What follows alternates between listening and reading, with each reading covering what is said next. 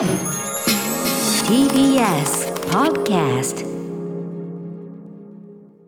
時刻は6時30分になりました。11月23日、えー、勤労感謝の日の水曜日です。TBS ラジオキーステーションにお送りしているアフターシックスジャンクション私パーソナリティライムスター歌丸です。そしてはい水曜パートナー日々真央子アナウンサーに代わりまして今夜は山本貴明がお送りしています。ここからはカルチャー界の気になる人物動きを紹介するカルチャートークです。今夜も11月限定のこちらの企画をお送りします。題してアトロク秋の推薦図書月間。読書の秋にふさわしく毎日誰かが入魂の一人一冊を持ってきてはドスンとねプレゼンしていただくという、ええー、まあ嬉しい姫まあ嬉しい。まあでも一冊ずつですからね、えー、追いつけるという。そうですね、はい、そういうシステムになっております、はい、えー、今こそ読んでほしい推薦あ本を推薦していただいております。今夜のゲスト推薦人はこの方です。作家の山内真理子さんですこんばんは山内まりかです。よろしくお願いします。いらっしゃいませ。ねいやいやいやいやありがとうお待ちしてましたよ。はい。なんか僕なんかそんな前だと思わなかったんですけど、前回ご出演いただいたのは2020年3月ですって。もう2年前でした。2, 2年以上前。あの本当コロナの始まりの時にちょっとドキドキしながら大丈夫かなっていう感じでお会いした。ギリスタジオにだからお越しいただいたラストタイミングぐらい、はい、えー、特集はですねあの若尾綾子さん特集でしたね。あややこと、えー、私たちの推し女優、えー、若若尾綾子様に勝手に愛を捧ぐ特集ということで、えー、金原由香さんそして野むみちさんと一緒にご出演いただきます、はい、楽しかったです、ね、私一個謝罪していいですか？何でしょう？この時あの野むみちさんの告知の時間が私がねこう自分の本のことベラベラら喋りすぎちゃってなくなっちゃって、申し訳なかったのであの野道さんの名画座手帳、あの、えー、と2023絶賛発売中ですよね。2, 年2年ぶりのフォローで。本当痛恨のミスだって思っても。何を言ってまあまあまあいやもちろんね。ありがとうありがとうございます。お気遣いいただいて。そんなね2年前のねことそんなに気になさってこの律儀さ。真面目な。ね僕なんかそんなちょんぼと毎日のようやってますからね。いやありがとうございます。お気遣いいただいて、はい、野口さんねメガザ、はい、メガザ手帳。ね毎年本当に丁寧に出ております、うんうん、はいということでそちらもチェックしてみてください、はい、えー、改めまして山内真理子さんのご紹介をでは山本さんからお願いします。はいお伝えします。山内真理子さんは1980年富山県生まれの小説家エッセイスト。2008年女による女のための R18 文学賞読者賞を受賞。そして2012年デビュー作となる単行本「ここは退屈迎えに来て」を刊行。その後も女性同士の友情や地方都市などをテーマに小説エッセイとコンスタントに発表され安住春子は行方不明。あの子は貴族など映画化された作品も多数あります。そして先月末にマガジンハウスより発売となりました。松任谷由実さんの幼少期からデビューまでを描いた最新刊。すべてのことはメッセージ小説ユーミンが早くも話題になっています。はいということで、あのー、僕がだからちょっとそのお会いした時期を勘違いしてて、はい、あの子は貴族えーと、僕映画表したんだから公開遅れたんですかねこれね。なんか2021はい映画表を嬉しく拝聴しておりました。なんかそうあのその後な気がしててそうなんですよ。素晴らしかったですこれ。ありがとうございます。山本袖由紀子監督さんも素晴らしかったですね。もうこの年のやっぱ日本映画本当にトップ級の本当に傑作だったと思います。ありがとうございます、はい。えー、なんて話もしたかったし、はい、えー、そしてやっぱなんといってもちょっと今日推薦図書の前にこのすべてのことはメッセージ、小説ユーミンこの話もぜひ伺いたいと思います。はいあのまあ、ユーミンさんももちろんね皆さんご存知松任谷由実さん。僕も僕も僭越ながらねユーミンさん一緒に食事したりしてるんですよ。あキャンディーで、キャンディーで。キャンディーでキャンディー。ユーミンとキャンディー。行きましたよキャンディー。ユーミンとキャンディー。ユーミンさんさキャンディーキャンティー案内何回させられてんだっていうことかもしんないけどね、したらね、ほとんどキャストとかして。かもしんないけど、いや、そうですよね。で、あの僕もユーミンさんに例えば打ち上げとかで、もうあの周りの人を帰り水占領して、そのちょっと本当一から話聞かせてくださいよなんつって、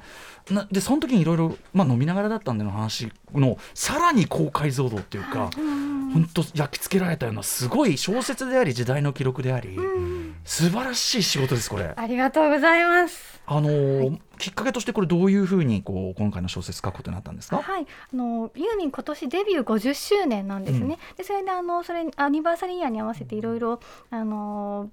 企画があって、うん、でその中でなんか小説にしたいっていう話があったみたいで、はい、それで私あの編集さんから山内さんが書き手にいいんじゃないかっていうので、えっと、お声かけてもらって、うんうん、その話聞いた時に結構あのうん、私って地方のこととか書いてきたので、うんうん、あんまり都会的なイメージがないから都会のキラキラの象徴みたいなユーミンと接点なさそうに思えるんだけれども、うんうん、でもあのまあ、実はユーミンのこの八王子って立地って、はい、あの東京とは言い切れないというか、はい、都心ではないんですよね。八王子の呉服屋さんのね。はい、そうなんです、そうなんです。で、あの都心に出るのに、まあ一時間弱くらい、四十分以上は必ずかかっちゃう。あの、うん、多摩川の向こう側っていう距離感とかはすごく地方民の、うんうん、あの距離感に近いものがあったりする。はい、なんかそういうのをちょっとこう知ってたので、あ、なんか今まで自分が書いてきたうん、あの女の子の物語の延長線上として捉えることもできるなっていうふうにも思って、うん、あの自分の作品にもなるし、うん、あなんか、まあ、純粋に一時情報聞きたいなっていう。本当よね。ねユミに直接話聞けるっていう、うん、本当ですよね。ね、うん、そそれもあってもやります、やらせていただきますって感じで受けました、うん。うん、まさにでもそのその視点っていうかね序盤のその八王子での本当に幼少時からの話とかってあのユミさん自身が本当になんだろう私はあの八王子の呉服屋の娘だからだから都会のきらめきをその描けるんだっていうふうにおっちゃってて、うん、まさにそのね、はい、ことでしたもんねこれね。そうなんです。あの、まあ、距離感なんかよく、まあ、文学の世界でよく言うのかな？あの東京との距離感によって作家性って結構決まってくるっていう説、うん、論があって。でそこ行ったら私とかは富山出身なので、まあまああの新幹線で2時間ちょい。昔だったらもっと時間かかったみたいな、そういう感じなんですけどあのユーミンの場合は、まあ、普通に電車で40分で新宿まで出られるし、なおかつ横浜にもアクセスできるっていう、これなんか音楽家っていう面では、はいの港町にアクセスできることの、はい、最先端音楽、ね、そうなんですよね。あ常に新しい音楽は海からやってくるんですよ。由美さん自身、まあ、これ書かれてますけど要はその何がすごいって、その初期というか少女期に一番最新の音楽に詳しい人なんですよ。そう日本で一番最初にレッド・ツェペリンを聞いたであろうみたいな感じで言われていて。そうそうそうそう。そうやっぱあのアンテナの感度がやばいレベルで、うん、あのまあ、えっと、横浜にも行けるし、うん、あと八王子って立川立川基地にも近いので、うんうんね、あのまあ、友達のつてで出会い出入りしていてでそこで、えっと、アメリカ人に混じってレコードあさってたみたいな感じで、ね、それでも最新のかっこいい音楽をどんどん吸収していくっていう、うんうんね、はい、そういう感じで。しかもそのプロコロハルムのさあのこう音をさ再現して喜ぶとことか。はい、なんかすごいうわこれはなんかその何かが生まれる瞬間日本のポップスの歴史が変わる瞬間。い。やもう本当にそうであの j p o p の、まあ、象徴というかね、はいはい、あの日本人が西洋の音楽を、えっと、吸収してなかなかやっぱりこう外国にの音楽に、まあ、誤するような、うん、あの音楽って生み出せなかった歌謡曲に、どうしても歌謡曲になっちゃう、まあ、どちらかもねそれはそれでいいんだけど。そうそうなんだけどもあの、まあ、和製ポップスとかで、あのそのまま、えっと、輸入して日本語の歌詞載せて歌うみたいなのが主流だった、はい、どうしてもなかなかね洒落た音楽が生み出せなかった時代に、あのこれだけ、えっと、文化資本のもと、はい、もう最先端音楽吸収したまだ10代の女の子が、うん八王子からやってきて、はい、とてつもなく新しい音楽をぶちかますっていうところにめちゃくちゃかっこいい、ねうん、なんだろう。あの、まあ、いい私これ書くときにもうフェミニズム的視点でねちょっとこうあの書いてみたんですけども、うんうん、あの女の子がここまでかっこいいことって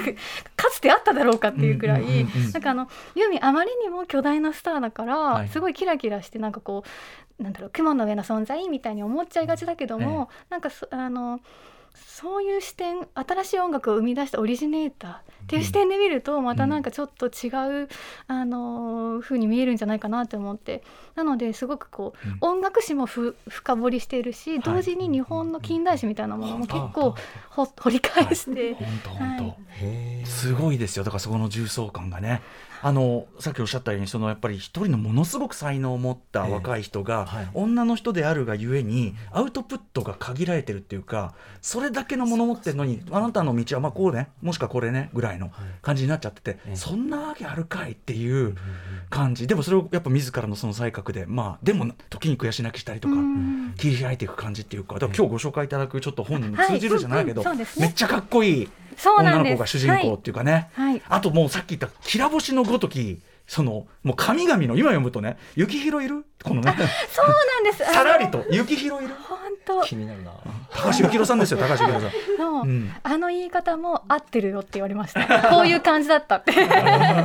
なんだ今日雪広いないんだ。みたいな。すごいあの界隈のミュージシャンが全員出てくるっていうね。ねはい、なのであのおおっしゃる通り音楽史近現近代ポップミュージックの音楽史としてもそしてやっぱ近代日本の変遷ですね、はい。いろんなあれの変遷としてもそしてもちろん一人の才能ある、えー若い女性の物語としてもめちゃめちゃ熱い一冊最高です。ありがとうございます。いい仕事。読みたい。拝読します。えー、面白そうさあということで、えー、全てのことをメッセージ小説ユーミン書かれた山内まりこさんに本日は、えー、入魂のおすすめの推薦図書をご紹介いただきます。よろしくお願いします、Six Junction. さて生放送でお送りしていますアフターシックスジャンクションです。ここからはアトロク秋の推薦図書月間今夜のゲスト推薦人は作家の山内まりこさんです。はいよろしくお願いします。お願いします、はい、あの一つだけ小説ユーミンあの、はい。質問忘れちゃった。どのぐらいこれ取材って時間かけたんでしょうか？3日3日だ、ユーミンはお忙しい。うん、そりゃそうだ。3日で、えっとうん。まあ、34時間ずつくらい、と、いただいて、はい。最終日には八王子のと新井呉服店のお店とあとユーミンのご実家あの今も建物が残ってるので螺旋階段のあるご実家までお邪魔して、ここにピアノが置いてあってとかいう話を伺ったっていう。なるほどいやーでも羨ましい。本当9割くらいはやっぱり資料だとか、うんうん。まあ、あの想像で補っていく、うんうん。あそうなんですね。はい、そんな感じですかね。いやそれだとしたらやっぱ出力すごいな改めて全てのことをメッセージ小説ユーミン、えー新刊出されました山内まりこさんに本日は入魂の一冊をご紹介いただきます。発表お願いします。女子たちよ闇の通過儀礼をサバイブせよ。キム・リゲット著グレイスイヤー少女たちの聖域。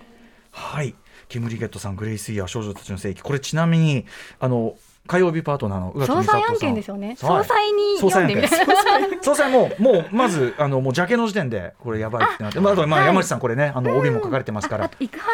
ら邦彦さんですよ、はい。そうだから宇垣さんも大好きなね、はいウテナの。ウテナとかも、ははい。いある意味そこに通じるということもあるのか、改めましてではあ私もこれあの拝読いたしましたので、ぜひお話を伺いたいです。この本の簡単な概要をえー山本さんからお願いします、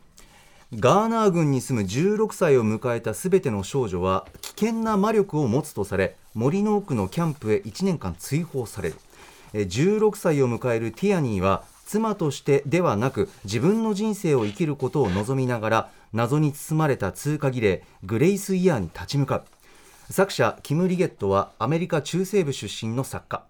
本国では2019年に刊行。ニューヨーク・タイムズベストセラーほか多くのリストにランクインし注目されチャーリーズ・エンジェルで監督脚本を担当したエリザベス・バンクス監督により映画化も予定されています。日本ではつい先日11月16日早川書房より単行本が発売。翻訳は堀江聡美さんです。はいということで改めて山内さんすいません、このね BG BG が本を沸かしてて合わない件またやってしまいました。そんな中身じゃないっていう。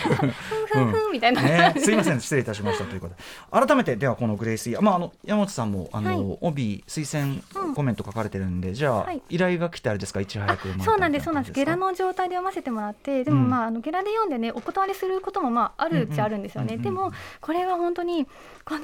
設定、あのーだけでも、はい。これは面白いだろうって思って、はい。もう引きますこれやりますみたいな感じでうんうん受けて、実際読んでみたらやっぱり面白かった。ねこでれ一気読み必死って書いて本当にそうですよね。一気読みしちゃいました、本当に、うん。うん。全然この味感じさせないんですよね、はい。これやっぱ翻訳の方がうまいっていうのはあると思うんですよ。うんなるほど。この堀江さんあのザ・ガールズっていううん。マンソンファミリーのはい。少女たちを描いた小説も翻訳されていてそれもすっごく面白かったんですよ。ねそれであその方だったらもうあの読みいいだろうなみたいな感じで、はい、はい、でその設定に関してもね山内さん実は手書きの制作 なんていうかな創作メモのような。創作メモを、はい、書いてもらいさました。すが作家というかうんいろんなこの世界観というかねこれを整理していただいてますけど山内さん的にまずここ、あはい。面白いなと思ったところってどこでしょう？と一番最初冒頭からもうちょっと引き込まれるので、あちょっとよこ。こ読んでもらはい。はいね、はい。私はい、読みぜひおましょうか。願いします。はい、えー誰もグレイスイヤーの話はしない禁じられているからだ。私たちには特殊な能力があって寝ている大人の男を誘惑したり若い男の子の理性を失わせたり妻たちを嫉妬に狂わせたりすることができると言われている。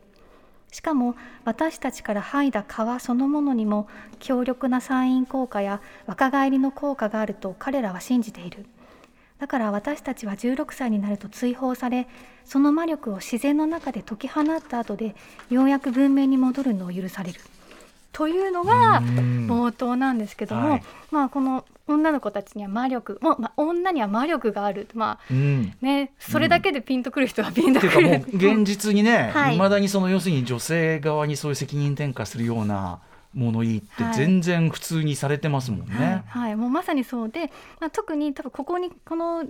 えっと、ガーナー郡っていう、まあ、架空のね、町、まあ、村の、えー、魔力に関しては、まあ、性的魅力のことを言ってるんだろうなっていう感じがしてね、うん、でちょっといきなり後書きに飛んじゃうんですけども、はい。うん、あの役者の方の後書きあ違う著者の方のね、後書きに、この本を思いついた、あのきっかけみたいなのが書いてあって、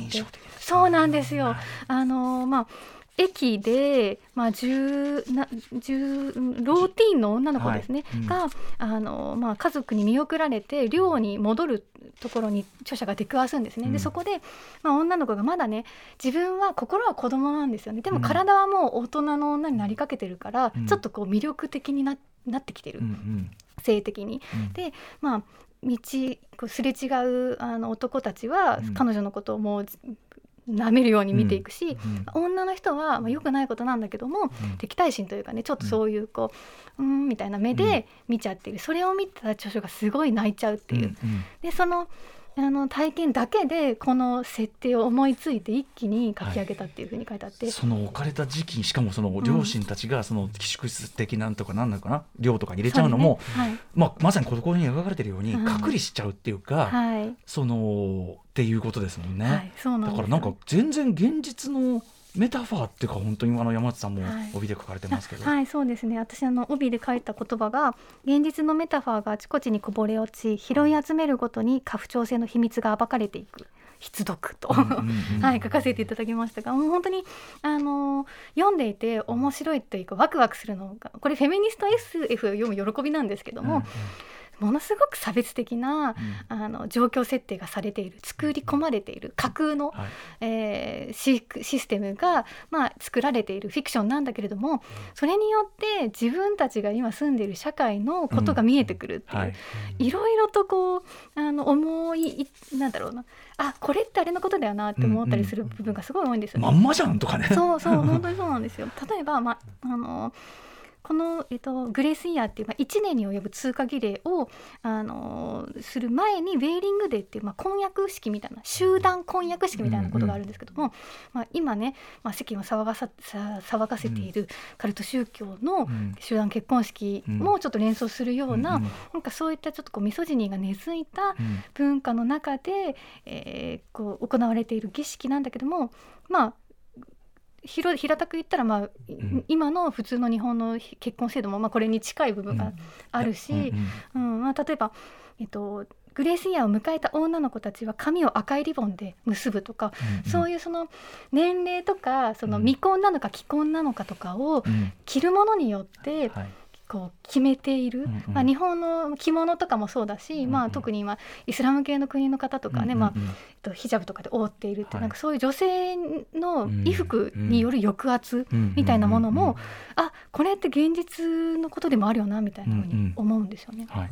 まるで出品されるようにまたね。そうなんですよ。で、もう恐ろしいのがあの生まれてすぐに足の裏に父方の夜勤を押されるっていう、うんうん。うん、でそれであのその結婚相手を決める時は中央倉庫に男たちが全員行ってでそこで、まあ、あの密談して誰が誰を、まあ、めとるのか嫁にするのかっていうのを全部決めるみたいな。でもね結婚相手決められなかったなんてつい最近のことですもんね。そうなんですよ。いや本当にそうなんですよ。で、うん、あのこの小説と次女の物語かけるハエの王みたいなふうにあの宣伝されていて、うんうん、エピグラフにその2作が出てくるんですけども、なんか設定だけ聞いてねそのグレースイヤー 1, 年の間の森の中のキャンプに女の子たちがね、まあ、あの閉じ込められてそこでサバイブするっていうストーリー、うん、えー、だけ見るとなんかあの今ね何だってこうシスターフッドにしちゃいがちな脳なので、あのこの設定だったらきっと女の子たちが自分の力でサバイブして、あのこのクソシステムを破壊するのかな、ワクワクとかも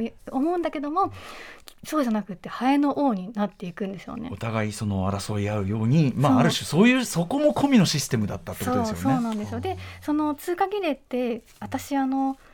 思い出したのがニコラス・ローグ監督の「ウォーク・アバウト美しき冒険旅行」ってあはいはいうん。あのアボリジニ、はい。あのえー、とオーストラリアの先住民の少年が、あの自分の力で荒野で生き残ったら大人の男として認められるっていう、その通過儀礼を描いた映画って美しく撮ってるじゃないですか。うん。ものすごく美しく描かれているんだけども、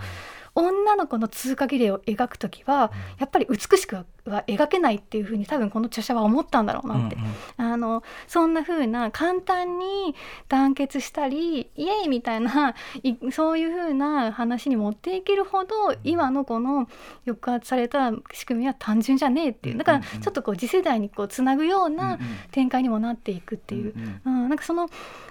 通過儀礼の描き方一つとっても全然こう男と女で違ってくるんだなっていうのをね感じて、はい。はい、面白かったです。ダークでバイオレンスでロマンスもあって、うん。はい、でもなんかねもちろんだから最大の罠はその女性同士がちょこうなんていうかな、争い合うようになってるってまさに団結、ある意味で団結一番怖がってるんだけどシステムは、なんかやっぱ主人公がすごいやっぱこれがちょっとヤングアダルト小説っぽいっていうか。はい、ヤングアダルト小説ですよね。はい、あのうんうん主人公がやっぱりあのもちろん最初からすごく強く聡明な人だけど、はいあのどんどん学んでいくっていうか、うんうんその主人公自身のものの見方もものすごくこう豊かになっていくっていうのかな、うんうんでそれによって最初こうだと思ってた人が実はそうじゃなかったとか。そうなんです。それが特に女性間で起こるんですよね。うんうんうんあの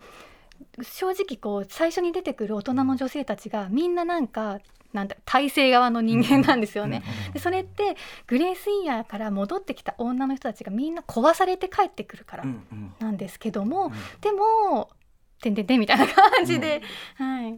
いやでもすごいあのエンターテインメント性と今おっしゃってきたようなそのメッセージ性みたいなのがものすごいがっつり一致してて、はい、これ映画化されるっていう話なんですけども、ええうん私ミュージカルにしてもいいだろうなと思って。ああ、へえ。今赤坂すっごいハリポタですが、はいはい、うん。確かに。ミュージカル映えしそう。そのうち、うんしたらいいのにな。面白い、いい。それいいかも、うんはい。ということで今日ご紹介いただいた一冊改めておさらいしておきましょう。はい。小説家山内真理子さん推薦の入魂の一冊キム・リゲット著グレイスイヤー少女たちの聖域は早川書房より税込み2200円で発売中です。そして山内真理子さん入魂の著書すべてのことはメッセージ小説ユーミンはマガジンハウスより税込み1980円で発売中でございます。はい。そして山内さんあの最後にお知らせ事などあればあぜひ。はい。あのあの昨日の放送で他局のこと言ってもいいよっておっしゃってたのでちょっといいですか？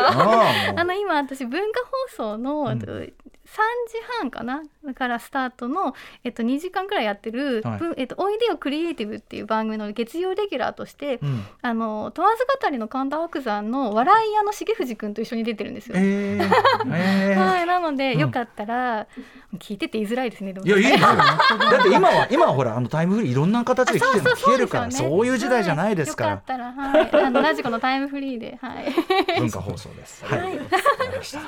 はい、ということで、山内さん、まあ、という間でしたね、なんかね、またこれ、はいまた、あの、お招き、あの、お声掛けしますので。特集なんかもね、また、なんかあ考えましょうね、ぜひね。はい。はい、ということで、アトロク秋の推薦図書月間、今夜のゲスト推薦には、作家の山内真理子さんでした。ありがとうございましたそして、あ、言う？明日の、あの、さ推薦にはね、あの、納刀でおなじみ、ドスモノスのタイタンさんです。After Six Junction.